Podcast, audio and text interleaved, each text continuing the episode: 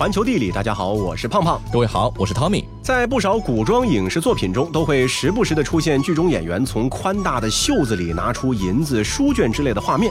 那袖子啊，仿佛就是一个万能口袋，什么东西都装得进去。嗯，可问题是，那么多的东西往袖子里搁，为什么不会掉出来呢？古人衣服的袖子真的可以像百宝箱一样装进很多东西吗？接着，我们就将为您研究那些被古人藏在袖子里的秘密。说起中国古代人的服装啊，确实是不利于携带物品的，因为从上到下几乎就没有口袋。不过，即便如此，古人也不是把所有东西都放在袖子里的，他们有时会把东西塞进腰带，或者在腰间挂一个荷包，放在荷包里面，也可能是放在胸口的衣襟里，还有的时候呢，也会背包裹出行。把东西放进袖子的这种情况，多半是发生在像上朝这样的重要场合。而这样做的条件呢，就是衣服呢有一个大大的袖子。中国古代啊有“城中好大袖，四方全匹帛”的说法，意思啊就是古人中基本只有文人贵族才会穿这种大袖的衣服，普通百姓因为要劳动的缘故，通常呢是穿短袖或者把袖子给勒起来。世界真奇妙。说到中国古代的劳动人民是如何把袖子绑起来的，这里就要来讲一讲盼帛了，也就是咱们俗称的臂绳。早在汉代，中国人就用盼帛来绑住袖子，方便作业。沈从文所写的《中国古代服饰研究》一书中就提到，宋人祭厨娘事，就提及当时见过大场面的厨娘用银锁盼帛进行烹饪。可以这么说啊，拖地大袖子并不是中国古代服饰中最常见的袖型，不光普通百姓一辈子也穿不了那么一次，就算是在上流社会，它出现的频率也远远没有电视剧里的那么的高。那除了拖地袖子啊，中国人还有什么其他选项没有呢？从历代服装的连袖廓形上看啊，袖子的变化呢，大多是集中在了袖底线的曲直、袖身的长短和袖口的宽窄上。根据《中国古代服饰研究》一书的分法呢，可以把袖型粗略的分为宽袖、垂弧袖或者琵琶袖、长袖或者大袖，还有窄袖或者小袖几种。行走小百科。作为最最典型的汉服，起源于虞朝的先王有虞氏的身衣，大约是在春秋战国时期才从南到北流行开来。这是一种把衣长连在一起包住身子，分开裁但是上下缝合的服装，其特点是使身体深藏不露，雍容典雅。也正是因为它的背体深邃，故而得名深衣。早期的深衣帛画、木桶和实物大多出土于楚墓。最常见的袖型并非宽袖大袖，而是相对小众的垂弧袖。所谓垂胡啊，和胡人是一点关系都没有的。《说文解字》中解胡为牛汉垂也。这个垂胡袖的袖身肥大，袖口收紧，腋部较窄，和牛脖子上下垂的皮褶形状的类似，所以啊才会叫垂胡袖。那这种袖型呢，不只属于雉季合以为一的楚地，它在汉代呢是继续流行开来，直到清代啊都是汉族服装中的常见元素。至于这个垂胡袖和琵琶袖到底算不算是同一？一种袖型，学界呢还没有定论。虽然明代以后的琵琶袖裁剪和楚墓文物呢有着微妙的差别，但是总体看来，它们大袖身、小袖口的形状没有多少变化。琵琶袖的特别之处呢，就在于它的袖口很小，跟手腕的大小相似，所以呢是可以放一些东西的。而其他的几种袖型，例如宽袖的特点呢是短袖筒、宽袖口，一般啊是用于上层社会礼服。大袖或者长袖的袖身极长，袖底线呢是弧线，两手下垂的时候啊，袖子可以着地。窄袖或者小袖呢，则是以方便为主，外面通常罩有其他的衣服。由此不难看出，中国古代的上层社会啊，尚且没有袖口的一宽到底，平民百姓们就更不可能穿又费布料又累赘碍事的宽袍大袖了。所以，认为古人的衣服袖子都特别大，显然啊，是我们现代人在认知上的一个误区。嗯，那么这个袖子在中国古人的日常生活中又主要有着哪些的用途呢？这第一个用处啊，就是替代毛巾或者是手帕，起到这个擦拭之用。古人一般呢都会把衣袖当做毛巾和手帕，用来擦拭眼泪、擦汗、遮面、挡阳等等啊。这个呢是在古代生活中常见的一种习俗行为。例如宋词大家辛弃疾有“欠何人换取红巾翠袖，问英雄泪”的感慨。魏晋的竹林七贤的阮籍啊，有“举妹当朝阳”这样的描述。在战国的时候，以张妹成阴形容这个齐国的繁荣。人们用张开衣袖可以连遮天空，使天阴；用举妹成木状形容人们以衣袖挡阳之态。古人的掩面、掩涕、掩泣等习惯用语呢，一般啊省略了主语衣袖。例如“掩鼻之典”出自于“掩袖宫蝉”成语，原呢指的就是用衣袖掩住鼻子的意思。嗯，不妨从古代的文学作品中来看一看啊，屈原的《离骚》中啊就有“长太息以掩涕兮”，中间的这个掩涕；白居易的《长恨歌》中也有“君王掩面救不得”这个掩面。《琵琶行》中啊，满座重闻皆掩泣中的掩泣，都是说这个用衣袖来擦眼泪这个意思。元曲中的“淋漓金袖啼红泪，比司马青衫更湿”，说的呢就是青衫衣袖拭面擦泪而湿掉了。那除了当毛巾或者是手帕使用啊，古人的袖子呢，也可以当做是情感表达的一种体现方式。以流传至今的成语为例，就有“拂袖而去”，以甩袖的方式表达不悦、生气或者是不予理睬；还有“袖手旁观”啊，表示不参与、不关心、中立的态度；“头媚而起”表示立即行动。再如以“挽袖”表示跃跃欲试，引申为这个摩拳擦掌。那么这个行动的贬义呢，则是捋袖宣拳啊，以“联袂”表示合作同行的意思。那不仅如此啊，古人呢还以衣袖的不同色状做喻指之用。比方说古诗中的“天寒翠袖薄”中的这个翠袖，“彩袖殷勤捧玉中”中的彩袖，成语“红袖添香”的红袖，都是指古代女性。还有以垂衣拱手之态呢，形容太平无事、无为而治的。这古籍《尚书》中呢，就有垂拱而天下治的记述。那垂拱呢，指的就是说垂衣拱手的省略。那垂衣就是衣袖下垂的意思。这个衣袖长了啊，也就更加善于这个唱歌跳舞了。例如说《楚辞·招魂》中描述一个舞者的容貌呢，就是用了刃若焦鱼。那么根据历史学家顾颉刚的考证啊，刃就是有金的意思，也有这个袖的含义。鱼长四尺有余之乐器，长袖善舞，回转相交，有若两鱼。若视为金，则何由交乎？所以啊，这个刃若交鱼的意思呢，就是指长袖跳动的时候啊，就像两个鱼一样的交往，形容呢非常的美的这样的一个状态。嗯，中国古代的服饰文化呢，也是礼仪文化的一个重要的组成部分。古代服饰的美式功能呢，在政治生活中呢，表现为礼仪规范。所谓礼仪之邦和衣冠之国，正显示了服饰和礼仪的密切关系。古代的衣袖呢，也从侧面反映了服饰和礼仪的一些情况。比如说，古时候常见的行礼练刃，《战国策》中啊就有“一国之众，见君莫不练刃而拜”。《史记》中呢也有“齐冠戴衣履天下，海带之间，练袂而往朝焉”的技术。这个练刃呢，指的其实就是整一整衣袖拜礼的动作。原来呢是男女都会行的这个礼仪。元代以后呢，就只称女子礼拜为这个练刃了，男子就不用这个词儿了。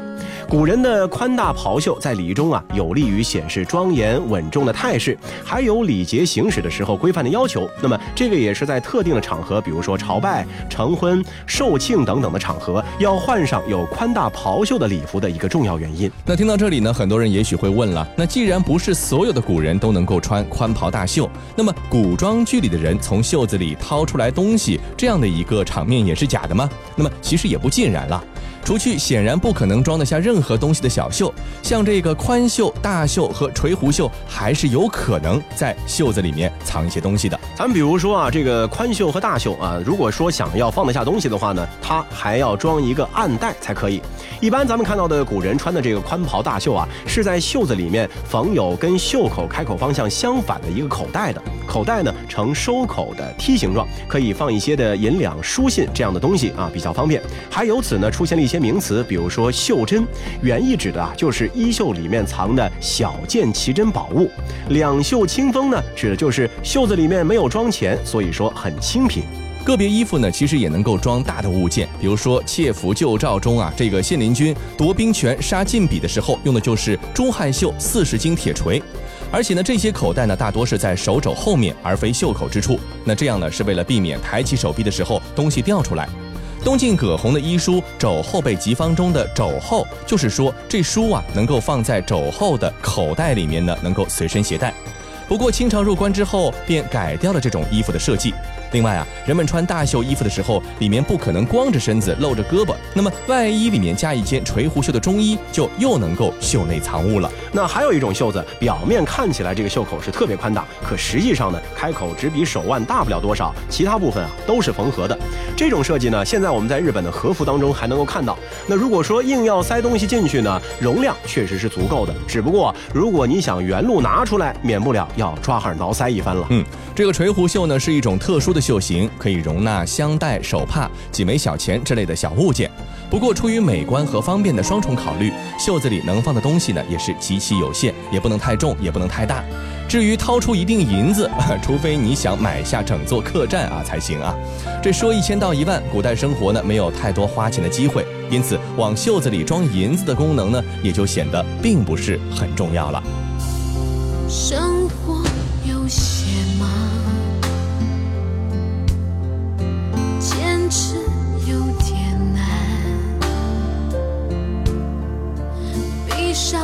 一只眼，点上一根烟，能不能不管？你最近好吗？身体可无恙？多想不去想，夜夜偏又想，真叫人为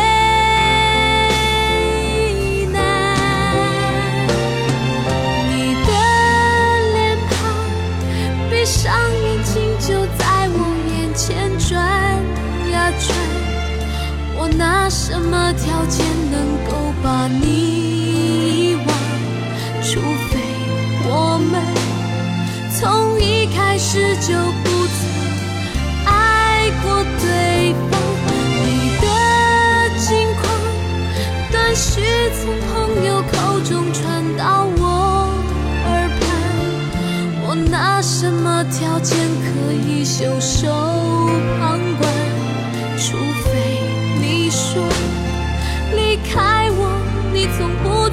觉得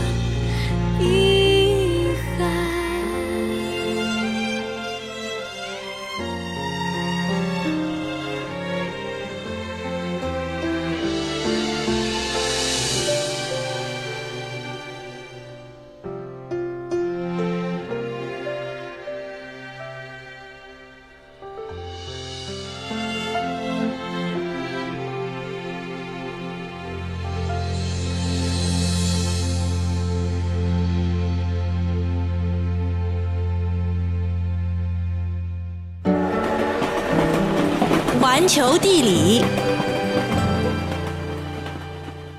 欢迎回到环球地理，大家好，我是胖胖。各位好，我是 Tommy。每一个国家啊，其实都有自己独一无二的传统文化。他们中呢，有一些，比如说中国的宽袍大袖，渐渐的呢就淡出了人们的视线；还有一些啊，则一直是被遵循着，成为了国家或者民族的标志。嗯，我们会发现呢，越是古老的文明，在长时间的民族融合中呢，越是会保存多元的文化传承。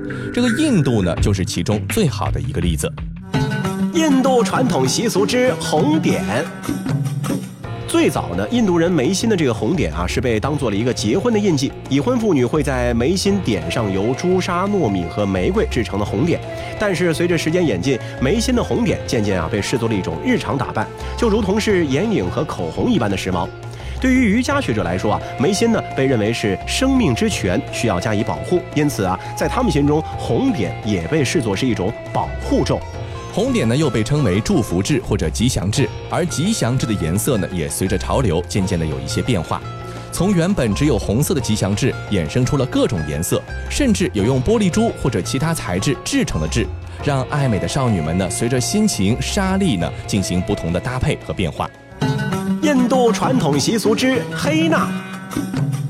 黑娜是印度女子结婚的时候用来表示祝福的图腾的名称。那么这个图腾在消失之前，媳妇儿是不用做任何家事的。但是啊，为了让黑娜上色顺利，而且图腾美观，作画期间新娘是动弹不得，可以说啊是一场耐力和定力的战争。当美丽的线条绘制于手上，豆大的汗珠轻轻落下，全宇宙的好运呢，借由绘画师的巧手，慢慢的形成了图腾，将双手双脚用满满的祝福包裹在了一起。那绘制这个黑娜的时候啊，绘图师会将染料装入包装纸内，将前端呢剪出一个小口，在皮肤上进行作画。这代表祝福的图腾原料提炼于一种名叫指甲花的植物，它的花朵呢可以用于制作香水，叶子呢也能够做成染发剂，可以说是一个用处多多的植物。印度传统习俗之斜眼。如果说女性画眼影是为了漂亮，那么为什么连年幼的印度小孩们也会画眼影呢？其实啊，印度人相信，当有人用嫉妒的眼光看向你的时候呢，会产生一种负能量，进而夺走或者伤害被羡慕的那一方。甚至啊，有人认为邪灵会夺走孩子纯真的眼睛。那有一些比较极端的父母啊，甚至就会因此而禁止陌生人夸奖孩子的外表。这个在中国可能是很难想象的事情啊。嗯，那其实呢，那种负面的眼光呢，又叫做斜眼，它呢是源自于地中海和中东地区的一种说法。和印度的眼影不同，在当地的应对方式呢，则是制作眼睛造型的护身符，而当饰品碎裂，那就表示挡住了一次诅咒的发生。但由于制作原料多为玻璃，所以本身保存上呢就不是那么的容易，自然呢也就比较难以流传下来。对于全世界各地的人们来说啊，其实最具吸引力的人类器官，或许应该就是眼睛了。这个除了表现在印度人民对眼睛的装点上，还体现在了散布于全球各地的工艺品上。眼睛的纹样啊，先是在地中海地区广泛流行，叙利亚、巴勒斯坦、意大利都有发现。接着呢，它的踪迹又出现在了波斯、印度等古文明区域，而后随着着陆上丝绸之路传入了中国。眼睛符号呢，大概有三个功能，分别是崇敬、恐惧和通灵。对古埃及人来说，眼睛符号能够保护死者在地下通往永生的路上呢不受伤害，所以呢，他们常常会把眼睛描绘在死者的棺椁上。这里的眼睛呢，是鹰头神荷鲁斯之眼。而在土耳其，人们认为某些人的眼睛中呢是拥有邪恶的力量，会给被注视者造成伤害，因此佩戴一些眼状的护身符呢，就能够吸收恶眼的力量，避免恶眼注视的伤害。而在中国四川广汉三星堆遗址出土的青铜纵目面具呢，据说呢也代表着一种神力和灵力。说到这儿，大家是不是会思考？难道说有什么特殊的原因使眼睛被赋予了那么多的寓意和期待？在英国艺术史家贡布里希的《秩序感装饰艺术心理学研究》一书中啊，有关于这个问题的答案。他说啊，原始艺术里面眼睛呢是一种比较普遍性的形象，它具有让人恐惧、尊神压邪的功能，而这种功能最初啊都是源自于一样你我天天都能见得到的东西，它就是太阳。从前，在山的那边、海的那边，有一群原始人，他们生活的特别艰辛，天天累死累活也填不饱肚子。日月星辰等天体的运动轨迹，风雨雷电、暴雪风沙、洪水地震、凶禽猛兽的猎食求生攻击，还有各种自然界的变化，没一样是他们能够掌握的。哎呀！好不容易又熬过了一天，真是幸运，还能看见今晚的月亮。不出意外的话，还能顺便看见明天的太阳，太不容易了。别高兴得太早了，你又知道你能够平安的度过这漫漫长夜了呢。别忘了，昨天晚上隔壁洞穴有两个人，可是在睡梦中被狮子给吃掉了，永远都看不到太阳和月亮了啊。唉，你说咱们的命。为啥就这么苦呢？这个嘛，你问我啊，我去问谁去？有空哦，想这些莫名其妙的东西，早点睡觉，能睡一天是一天。于是，他们中的有些人开始设想自然现象是受某种超自然能力的控制，而人类只要服从这个控制力量，就能够使自然现象有益于人类生息，这也就产生了人类最初的崇拜心理。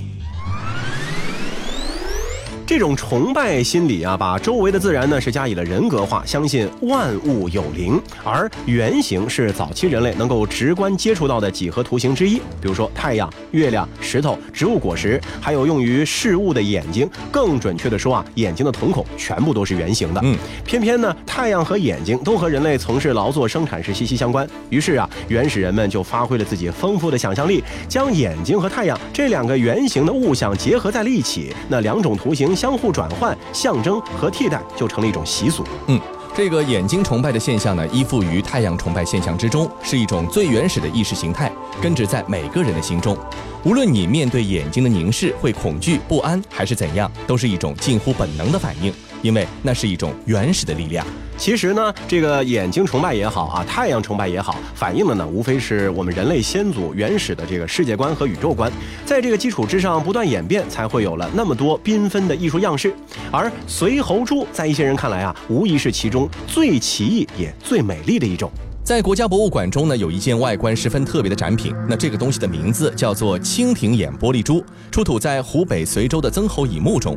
在春秋战国时期啊，被奉为绝世之珍的有两件宝贝，一件呢是大家广为人知的这个和氏璧，而另一件呢就是这件随侯之珠了。也许有人会觉得很恐怖，但有的人呢会觉得它非常的美。这珠子上布满了眼睛状的圆圈纹，仿佛是万千只眼。从深邃的远古投来的目光，超级神秘。那给人的感觉就像是漫画中的主人公使出大招的时候拿出来的法器，光是看一眼就足以感受到他那压倒性的力量。那这种美丽呢，其实就来自于我们中国古代楚人独特的一个审美观。在前面我们说的其他文化当中啊，眼睛这种符号存在呢，都是为了实用功能，要么呢是为了辟邪，要么呢是为了通灵，要么呢是为了寻求庇佑。但是在楚人的眼中不是这样。他们会觉得，哇，这个符号好厉害！哎，既然这么厉害，我们就要把它挂满全身。那就这样，眼睛符号呢，成了一种纯粹为了装饰而存在的纹样，也由此变得天马行空、自由奔放、瑰丽隆重、极尽繁复之能事。也正是由于这种形式的堆砌，随猴珠才能看起来那么的神秘莫测、震撼人心。那时至今日呢，眼睛这个符号呢，也是被广泛的应用在现实中了，和我们的日常生活有着难以道清的渊源。